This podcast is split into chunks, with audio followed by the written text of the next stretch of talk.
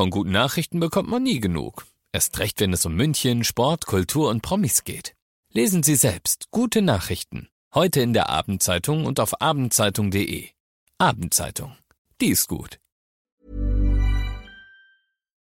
Eine neue Folge Alles gesehen, dem Podcast für Filme und Serien und zwar diese Woche mit dem Biopic über das Leben von Whitney Houston. I Wanna Dance with Somebody heißt der Film, läuft im Kino, genauso wie Der gestiefelte Kater, der letzte Wunsch. Das ist ein Animationsspektakel mit dem Lieblingskater von allen Kindern. Und dann haben wir noch die Fortsetzung von Knives Out, die heißt Glass Onion, wieder mit dabei Daniel Craig als Meisterdetektiv. Das alles gibt's jetzt. Alles gesehen. Emus heiße Tipps für Filme und Serien.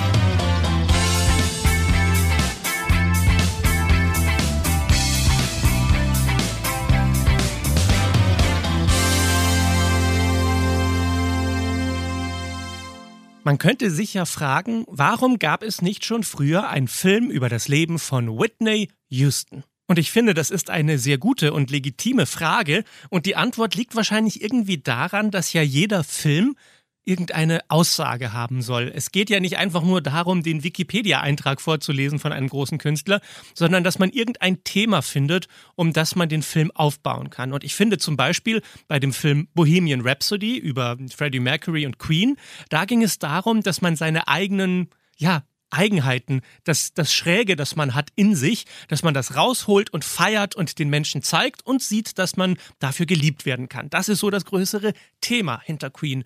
Oder bei dem Film Rocketman über Elton John, da geht es darum, dass man seine eigenen Dämonen erkennt und dass man sich ihnen stellt und dass man sie auch überwinden kann. Und in dem Film sieht man dann eben, wie mit dem Song I'm Still Standing als großes Finale Elton John so seine ja, Dämonen, seine Drogensucht überwunden hat äh, das jetzt nur mal so in den Raum gestellt, dass jeder Film über einen bestimmten Künstler immer auch nochmal ein besonderes Thema hat, das in seinem Leben drinsteckt, über das man sprechen kann. Und normalerweise ist das ja so, dass ein Film langsam beginnt und sich dann immer weiter aufbaut bis zum großen Finale. Jetzt hat man bei der großartigen Whitney Houston ein bisschen das Problem, dass sie relativ schnell aufgestiegen ist, zu großem Ruhm, und dann kam der Absturz. Und das, was von Whitney Houston immer bleiben wird, und zwar ohne Frage, ist einfach die Tatsache, dass sie eine der größten Stimmen aller Zeiten war. Hören wir mal rein.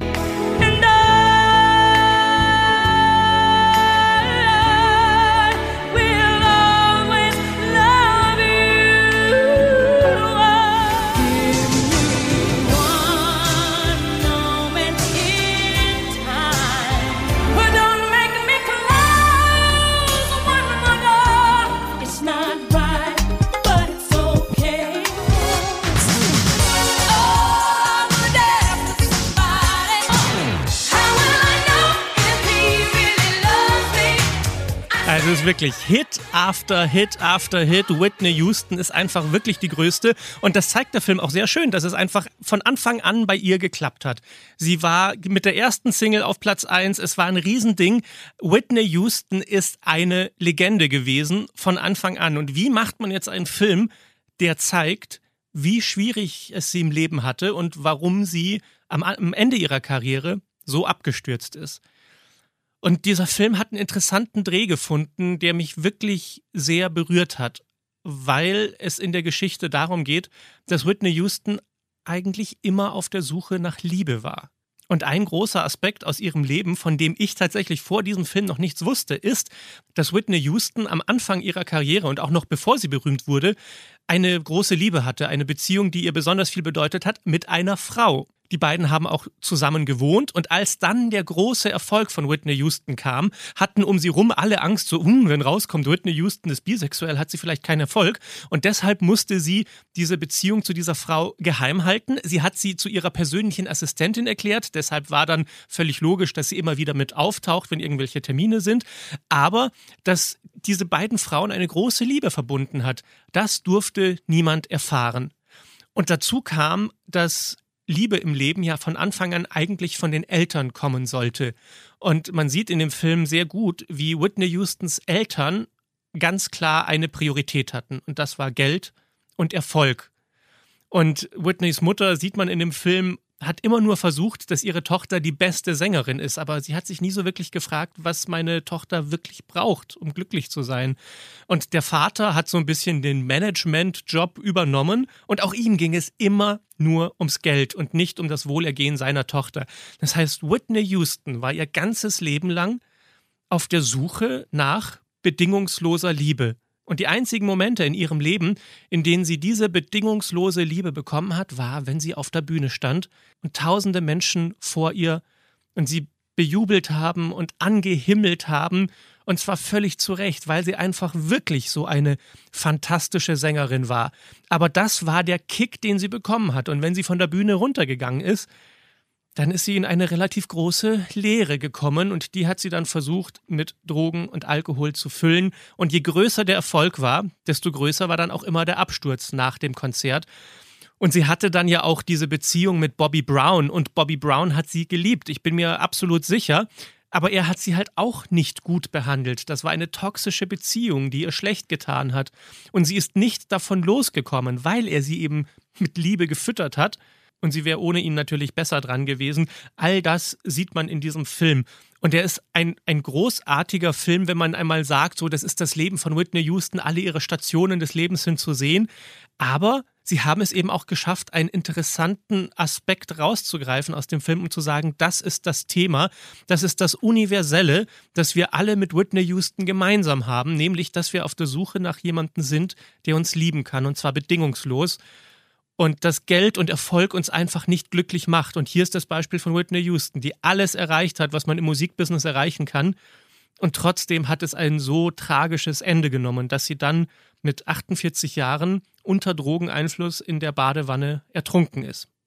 Aber mit diesem tragischen Ende des Films wurde mir eben auch klar, wie sehr ich in meinem Leben den Menschen, die mir viel bedeuten, einfach sagen will, dass sie mir viel bedeuten und dass ich noch mehr Liebe eigentlich geben möchte, weil von Liebe kann man nie genug haben.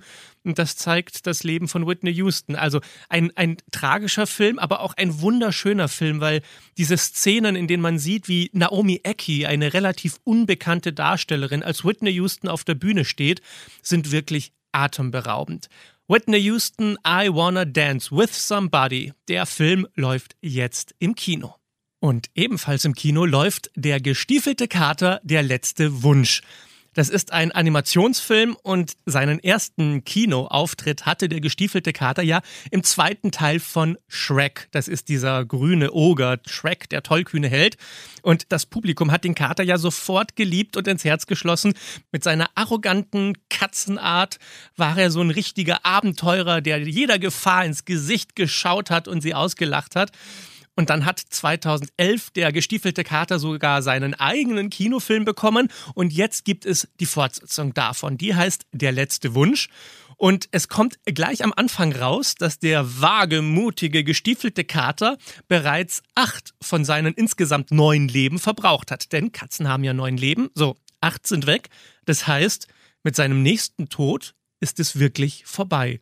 Und plötzlich kriegt dieses Großmaul von Katze eine existenzielle Krise und hat schreckliche Angst vor dem Tod und kommt in so eine Depression rein und beschließt, in Rente zu gehen, kein Risiko mehr einzugehen im Leben, denn Risiko ist gefährlich, da könnte er dann wirklich sterben und deshalb schiebt er das alles auf die Seite und begibt sich in ein Katzenheim für alte Katzen.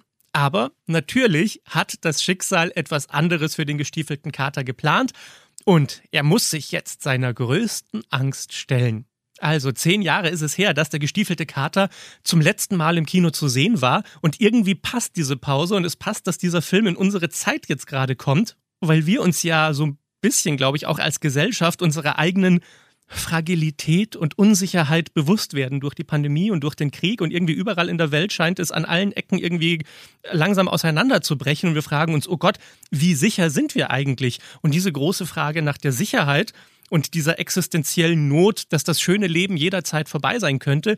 Dieses Thema greift der Film, finde ich, auf eine unglaublich clevere, lustige, ironische Art und Weise auf. Und der Film zeigt dann halt auch, die einzige Möglichkeit, die wir haben, mit dieser Unsicherheit umzugehen, ist diesen Humor in der Geschichte zu sehen und über uns selbst zu lachen und die eigene Unfähigkeit darüber, das Leben zu kontrollieren. Das sind also ganz, ganz riesengroße philosophische Themen, die dann reingepackt werden in so ein knallbuntes Action-Spektakel mit einem süßen Kätzchen, das durch die Gegend läuft und irgendwelche Abenteuer erlebt. Da merkt man wieder, wie viel eigentlich dahinter steckt, wenn man so einen Film macht. Dass es eben nicht einfach nur darum geht, wir haben ein süßes Kätzchen, jetzt mach mal irgendwas, sondern dass das Thema eines Films immer auch von großer Bedeutung ist. Und vor allem sieht man in diesem Film ganz wunderbar, dass der gestiefelte Kater lernt, dass es im Leben eben nicht um ihn selbst geht, dass es nicht immer nur darum geht, oh Gott, wie kann ich am besten überleben, sondern auch um die Frage geht, wie kann man eigentlich glücklich leben? Und dann merkt man, wenn man sich immer wieder versteckt, dann kommt das Glück nicht ins Leben, sondern man muss rausgehen ins Leben, man muss mutig sein und etwas wagen und vor allem geht es darum, für andere da zu sein. Und als der gestiefelte Kater eben merkt, er ist für andere da und nicht für sich selbst, verliert er plötzlich seine Angst vor dem Tod. Was für ein süßer, wirklich perfekt animierter Film. Der gestiefelte Kater, der letzte Wunsch, ist jetzt im Kino. Und zum Schluss sprechen wir jetzt noch über Glass Onion, A Knives Out Mystery. Das ist der etwas komplizierte Titel von einem fantastischen Film, der jetzt auf Netflix zu sehen ist. Es ist die Fortsetzung von Knives Out und wieder spielt Daniel Craig diesen Meisterdetektiv Benoit Blanc, der jetzt wieder mit einer Menge Stars um sich rum einen Mordfall aufklären muss. Unter anderem Dave Bautista ist dabei, Kate Hudson, aber für mich die größte Strahlkraft in diesem Film hat Janelle Monet, die Sängerin, die ja auch Schauspielerin ist und die in diesem Film so gut ist, und ich möchte nicht zu viel über ihre Rolle verraten, aber die hat ein paar großartige Twists, äh, dass sie sogar Daniel Craig ein bisschen blass aussehen lässt in diesem fantastischen Film. Es ist ein klassisches Who Done It, also wer hat's getan, wer ist der Mörder. Ein paar superreiche Snobs, die alle total unsympathisch sind, äh, sitzen auf einer kleinen Privatinsel und dann gibt es einen Mord und einer von ihnen war's. Und die Frage ist jetzt, wer war es. Und Daniel Craig muss diesen Fall eben wieder auf besonders schräge, lustige Art und Weise lösen, weil er auch auf dieser Insel ist und er der Einzige ist, der herausfinden kann, wer ist der Mörder. Und nun kann ich tatsächlich nicht so viel über den Film sagen, außer das, was ich bisher gesagt habe, weil ab Minute 15 gibt es schon die ersten Twists und interessanten Wendungen. Also muss man sich einfach drauf einlassen und mir in diesem Fall vertrauen, weil es ein wirklich absolut brillanter Krimi ist mit ganz viel Rätselspaß, wo man sich ganz oft denkt, ah, ich weiß, wer der Mörder ist und dann ist es doch nicht und dann ist es jemand anderes und dann ist es die Person auch nicht und dann geht das immer so weiter und das Ganze ist dann eingepackt in einen wunderbar schrägen Humor, den ich bei so einem Film auch noch nicht erlebt habe. Also Glass Onion, A Knives Out Mystery heißt der Film und Netflix hat nicht nur die Rechte an dieser Fortsetzung gekauft, sondern auch für einen dritten Teil, der demnächst gedreht werden soll und auch auf Netflix rauskommt. Und jetzt muss man sich mal vorstellen, der erste Teil lief ja ganz normal im Kino und hatte ein Budget von 40 Millionen Dollar. So viel hat es gekostet, diesen Film rauszubringen. Und er hat sein Geld eingespielt und Netflix war so begeistert, dass er sich die Rechte für Film 2 und 3, also der zweite, der jetzt rauskommt und der dritte, der noch kommen wird, die wurden sich gesichert für die astronomische Summe von 450 Millionen Dollar. Nochmal, der erste Teil hat 40 gekostet, die anderen beiden 450 Millionen Dollar. Und das einfach nur, weil Netflix gesagt hat, diese Geschichte ist so gut, da wird noch ganz viel dahinter stecken. Wir lassen den Regisseur einfach arbeiten, zusammen mit Daniel Craig als Meisterdetektiv. Und tatsächlich muss man sagen, für den zweiten Teil hat es sich schon mal sehr gelohnt. Glass Onion, A Knives Out Mystery ist jetzt auf Netflix zu sehen. Und wir hören uns nächste Woche wieder. Alles gesehen. Emus heiße Tipps für Filme und Serien. Jeden Freitag neu. Dieser Podcast ist eine Produktion von 955 Charivari, Münchens Hitradio.